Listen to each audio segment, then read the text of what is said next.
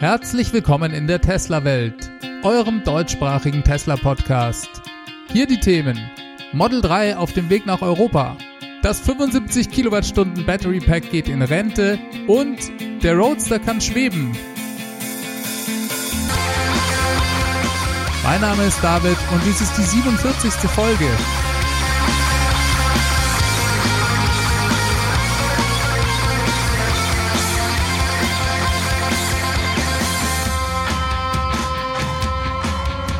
Ja, willkommen und hallo zu einer halben Stunde, in der wir wieder in die Tesla-Welt eintauchen. Vielen Dank fürs Einschalten. Ich freue mich, dass ihr es wieder geschafft habt. Auch diese Woche schauen wir uns wieder an, was alles bei Tesla passiert ist und ich muss sagen, es war wieder eine sehr aufregende Woche. Als erstes Highlight sind auf Twitter Bilder aufgetaucht von Hunderten, wenn nicht sogar Tausenden von Model 3 Fahrzeugen auf einem Parkplatz vor einem riesigen Schiff beim Verladen. Es handelt sich bei dem Schiff um die Glovis Captain, die auch kurze Zeit später dann bereits voll beladen ablegte. Spannenderweise lassen sich ja die Routen solcher Schiffe in Echtzeit tracken und selbstverständlich gab es passend dazu auch einen Link auf Twitter, den jemand gepostet hat. Ich habe euch diesen Link mal in die Show Notes gepackt, sodass ihr hier in Echtzeit euer Model 3 auf dem Weg nach Europa tracken könnt. Ich bin eigentlich überhaupt kein großer Fan von sozialen Netzwerken, auch wenn ich für diesen Podcast auf Twitter unterwegs bin. Ich komme ja aus dem IT-Bereich und weiß, was zum Teil mit den Daten gemacht wird oder gemacht werden kann. Aber natürlich ist nicht alles schwarz und weiß und für das schnelle Teilen von Nachrichten durch eine Horde Tesla-Verrückter wie uns ist Twitter einfach hervorragend geeignet. Dadurch bekommt man dann wie in einer Fotostory fast lückenlos mit, wie die Fahrzeuge von der Fabrik auf Sattelschleppern in den Hafen gebracht werden, dort verladen werden und schließlich sich auf den Weg nach Europa machen. Mal sehen, wie lange es wirklich dauert. Auf teslarati.com stand etwas von 15 Tagen, glaube ich, bis sie vom Hafen in San Francisco dann in Seebrücke in Belgien ankommen.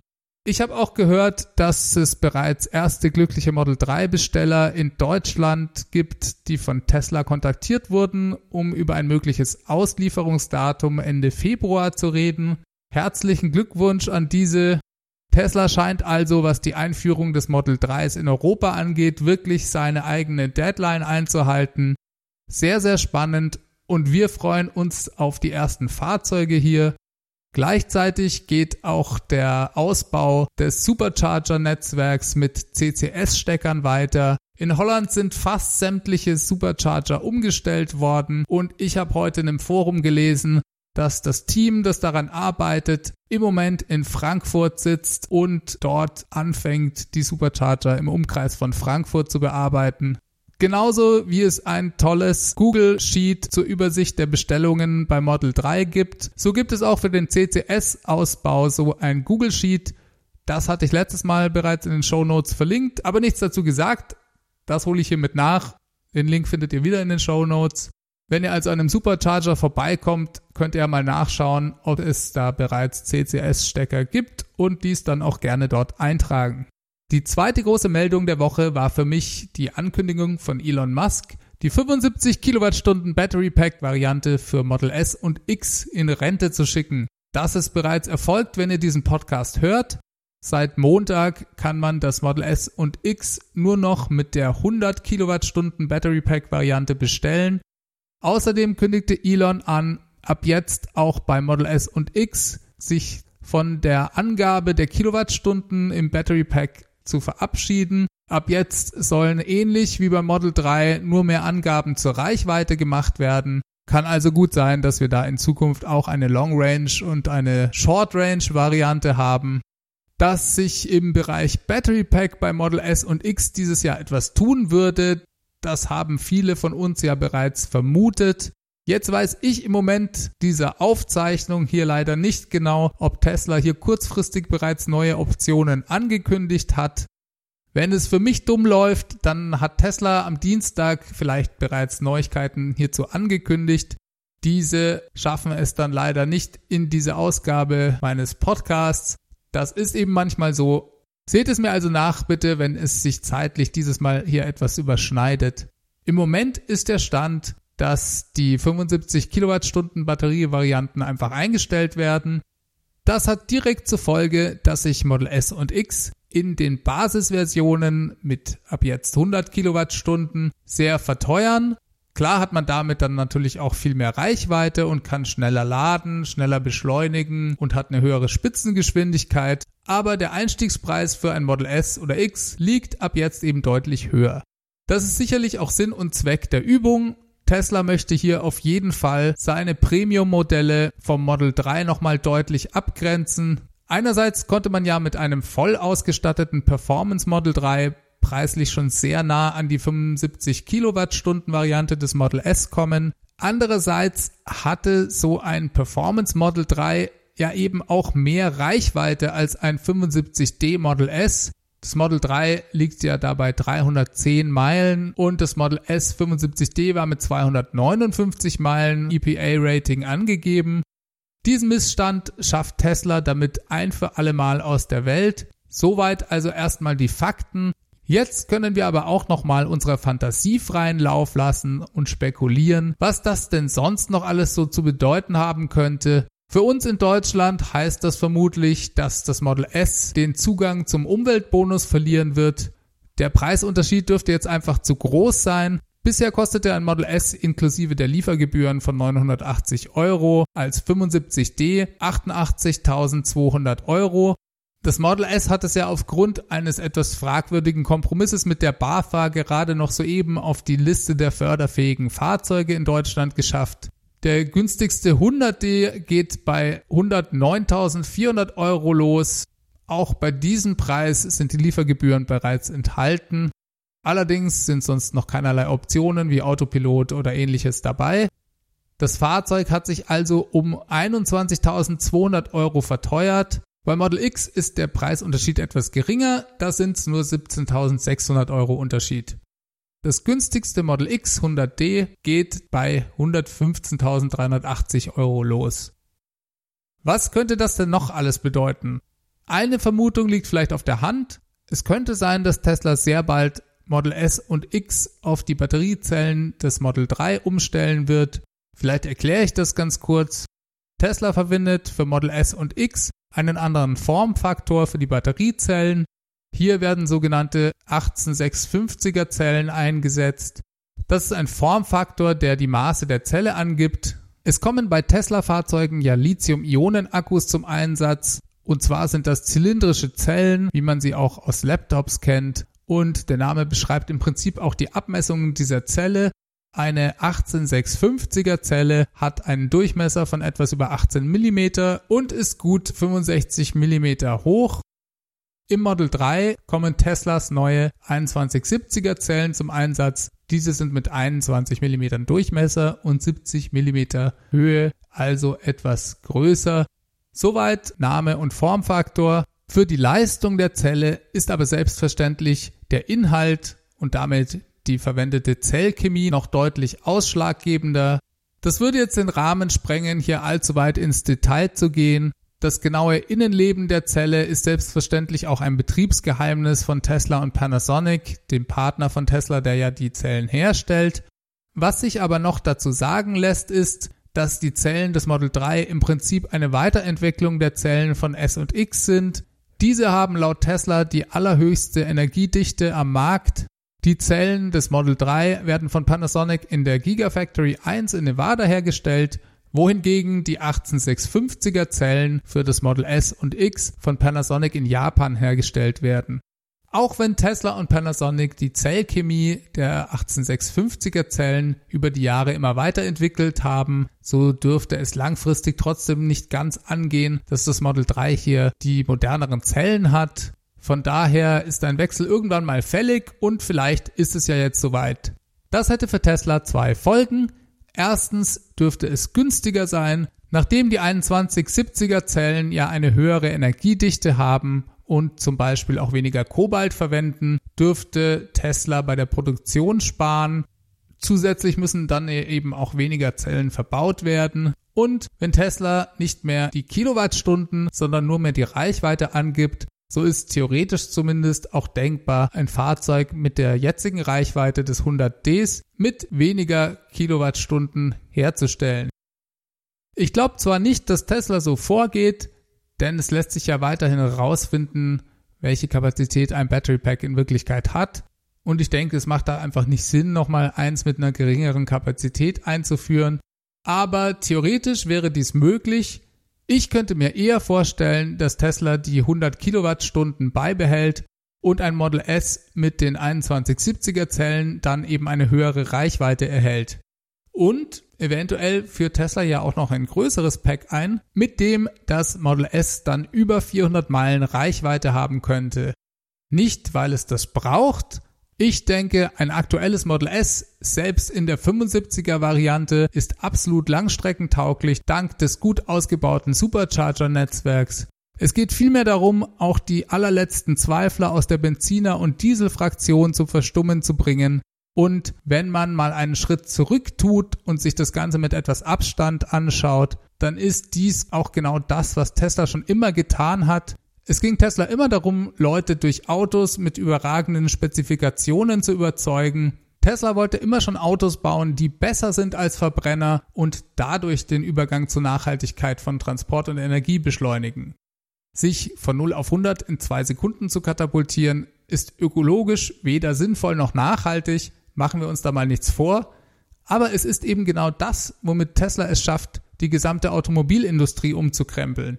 Hoch angepasste kleine Fahrzeuge mit kleinen Battery Packs für spezielle Einsatzszenarien wie die Stadt zum Beispiel sind ökologisch sicher viel effizienter und scheinen daher im ersten Schritt auch erstmal sinnvoller. Ich finde es auch klasse, dass es sowas gibt und die haben auch absolut ihre Daseinsberechtigung. Leider kann man aber damit keine alteingesessene Automobilindustrie zur Elektromobilität zwingen und das hat Tesla schon sehr früh erkannt. Genau deswegen bauen sie den Next Generation Roadster, um ein für alle Mal alle Supercars mit Verbrenner damit in Grund und Boden zu fahren. Und der Next Gen Roadster hat über 1000 Kilometer Reichweite. Abgesehen mal von seinen unglaublichen Beschleunigungswerten, die ja eher durch die menschliche Physis limitiert werden als durch Motorleistung. Und genau aus demselben Grund macht auch ein Model S mit einem noch größeren Battery Pack Sinn. Das ist extrem spannend, Vielleicht hat Tesla, wenn ihr den Podcast hört, bereits dazu neue Infos herausgegeben. Vielleicht kommt eine Meldung dazu aber auch erst in ein paar Wochen. Eine These von den Kollegen von Electrek war zum Beispiel auch, dass Tesla jetzt, nachdem die 70 Kilowattstunden Variante eingestellt ist, die vermutlich dadurch frei gewordene Produktionslinie für diese Packs nun in Ruhe auf die neue Technik umstellen kann, ohne dadurch den weiteren Betrieb zu stören und dass wir dann in ein paar Wochen etwas Neues dazu erfahren, wenn die Umstellung vollzogen ist. Das ist natürlich alles nur Spekulation, aber allemal interessant. Ein Upgrade der Zellen und eventuell auch größere Packs würden in jedem Fall einen sehr großen Schritt nach vorne darstellen. Man muss ja auch mal an die Konkurrenz denken. Die bringen jetzt gerade mit Ach und Krach so langsam ihre ersten Elektroautos auf den Markt. Die e-trons, iPaces, EcoCs, Taycans und so weiter messen sich im Prinzip alle mit den Reichweiten von Tesla, aber eben mit den aktuellen Versionen. Die haben alle Reichweiten von ungefähr 400 Kilometer und sind schnellladefähig, zum Teil etwas schneller als Tesla, auch wenn natürlich kein einziger anderer Hersteller eine vernünftige Ladeinfrastruktur bietet.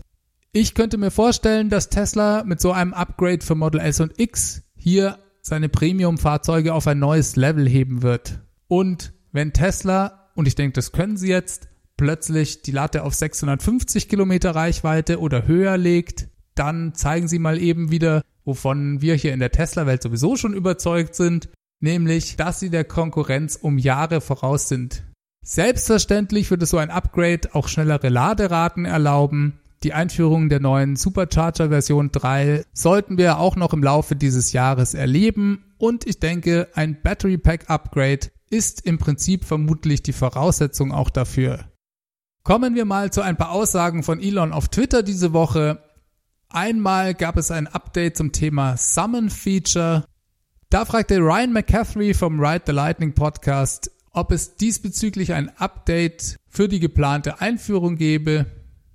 Elon antwortete und sagte, im Moment seien sie dabei, grünes Licht von den Regulierungsbehörden dafür zu bekommen.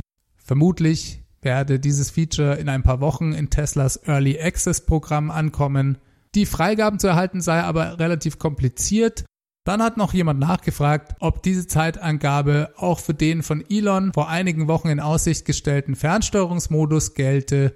Bei diesem soll es möglich sein, sein Fahrzeug von überall auf der Welt fernsteuern zu können. Und Elon meinte hier nur, dass es ein paar regulatorische Rückschläge gegeben habe und Tesla vermutlich diesen Modus nicht in jeder Region anbieten werden könne.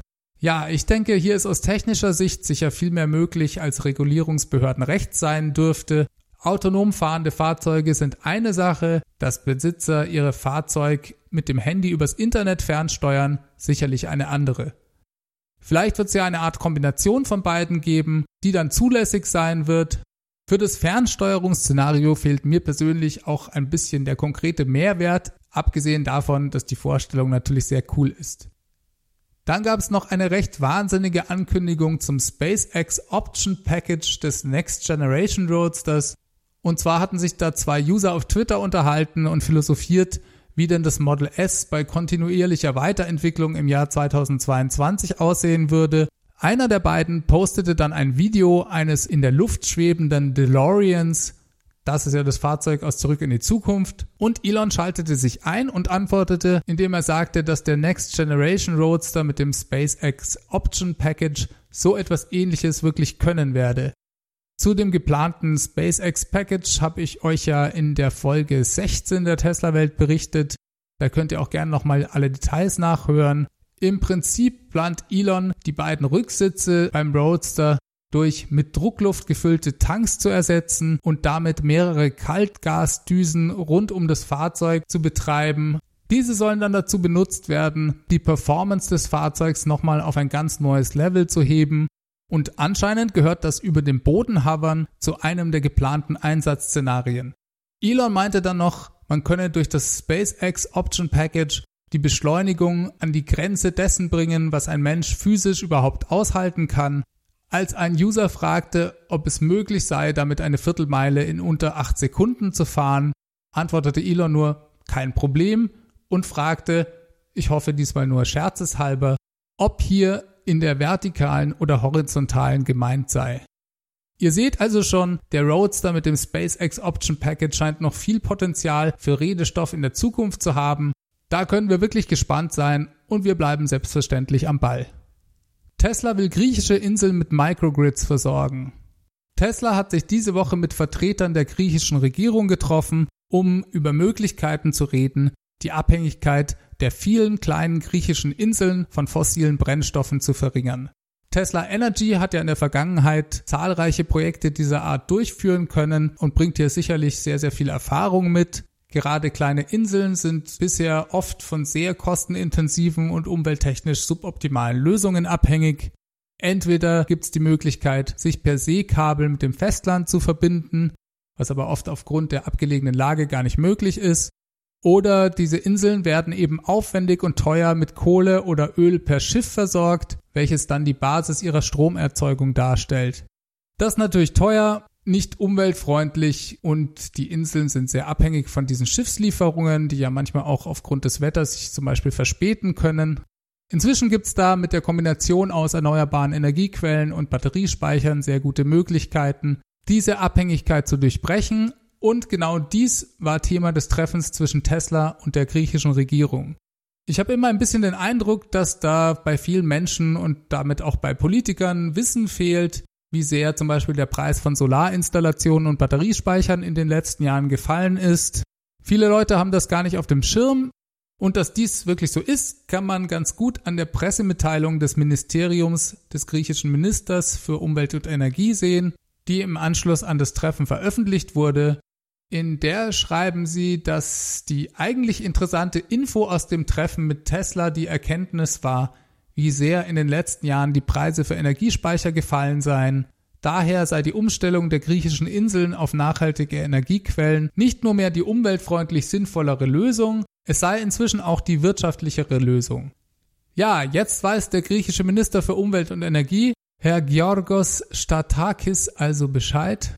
Tesla hat auch bereits ein Pilotprojekt vorgeschlagen, Die griechische Regierung würde dies gerne auf der Insel Limnos umsetzen. Geplant ist eine große Solarinstallation mit Batteriespeicher. Finde ich gut, mal sehen, wie schnell das geht. Dann ist diese Woche noch die CES in Las Vegas zu Ende gegangen. Das stand ursprünglich mal für Consumer Electronics Show. Es ist also eigentlich eine Verbrauchermesse für elektronische Geräte aller Art und eine der weltweit wichtigsten Ereignisse für die IT-Branche. In den letzten Jahren hat die CES aber auch immer mehr die Automobilindustrie samt Zulieferer angezogen. Diese präsentieren dort alles, was Hightech ist und gerade das Thema autonomes Fahren und auch Elektromobilität ist dort schon seit mehreren Jahren ganz zentral vertreten. Dementsprechend waren auch alle da und es gab mehrere Meldungen, über die ich euch kurz berichten will. Audi hat zum Beispiel ein neues vollelektrisches Compact SUV angekündigt, das eine Art verkleinerter e-tron werden soll. Und dieses will Audi vom 7. bis 17. März auf dem Genfer Autosalon erstmals vorstellen. Moment, März? Da war doch irgendwas. Richtig, im März erwarten wir die erste Präsentation des Model Y von Tesla. Audi will also passend zu Teslas Model Y Enthüllungsevent mit einer eigenen Konzeptstudie direkt etwas entgegensetzen. Viel ist zu dem Fahrzeug nicht bekannt, außer dass es auf VWs neuer MEB-Plattform basieren soll. Alles weitere dann dazu in ein paar Wochen. Nissan stellt den Leaf E Plus vor. Das ist die lang erwartete 62 Kilowattstunden Version des Nissan Leaf. Diese ist im Prinzip in allen Punkten besser als alle vorangehenden Versionen des Leafs. Der Motor hat mit 160 kW 45% mehr Leistung als bisher und damit eine bessere Beschleunigung. Durch die 62 Kilowattstunden kommt der Leaf auf eine Reichweite von 226 Meilen. Das sind knapp 364 Kilometer. Schnellladefähig ist der Leaf mit einem Chademo-Anschluss mit 70 kW und 100 kW Spitzenleistung. Nicht ganz klar, warum hier zwei Werte angegeben werden. Ich nehme einfach an, dass die 70 kW über einen relativ langen Zeitraum aufrechterhalten werden können und die 100 kW dann nur wirklich einen Spitzenwert darstellen, der nur sehr kurze Zeit erreicht werden wird. In der EU startet der Leaf bei knapp 40.000 Euro. Es gibt dann noch eine Limited Edition für 45.500 Euro und verkauft werden soll er hier ab Sommer 2019. Alles in allem sehr positiv.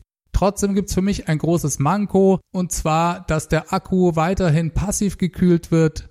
Bei den Vorgängerversionen des Leafs hat dies dazu geführt, dass die Batterie nach ein paar Jahren sehr, sehr stark an Kapazität verloren hat.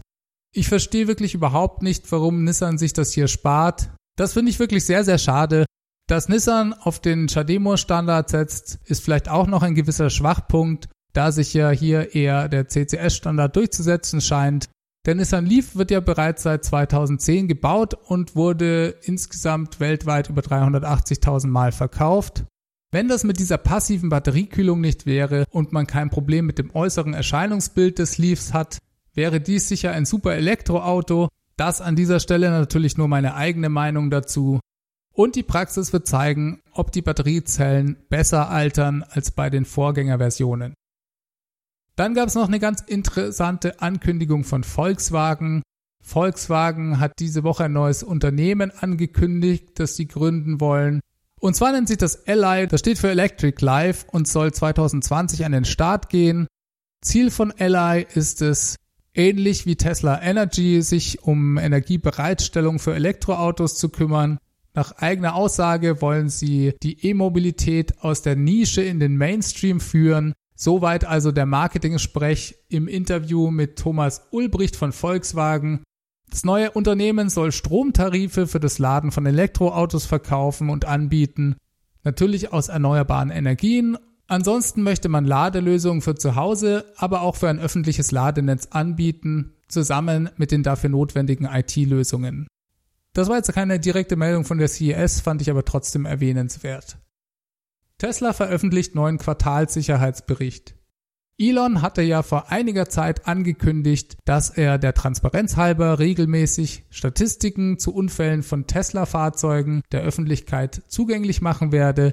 Soweit mir bekannt ist, machen dies andere Autohersteller nicht, wobei dies vielleicht auch einfach daran liegen kann, dass diese keine genauen Daten zu Unfällen vorliegen haben. Tesla ist ja durch die komplette Vernetzung ihrer Systeme da in der komfortablen Lage, bei einem Unfall sofort Rückmeldung durch das Fahrzeug zu erhalten. Und Tesla hatte dann damit begonnen, nach dem dritten Quartal 2018 zum ersten Mal einen sogenannten Sicherheitsbericht zu veröffentlichen.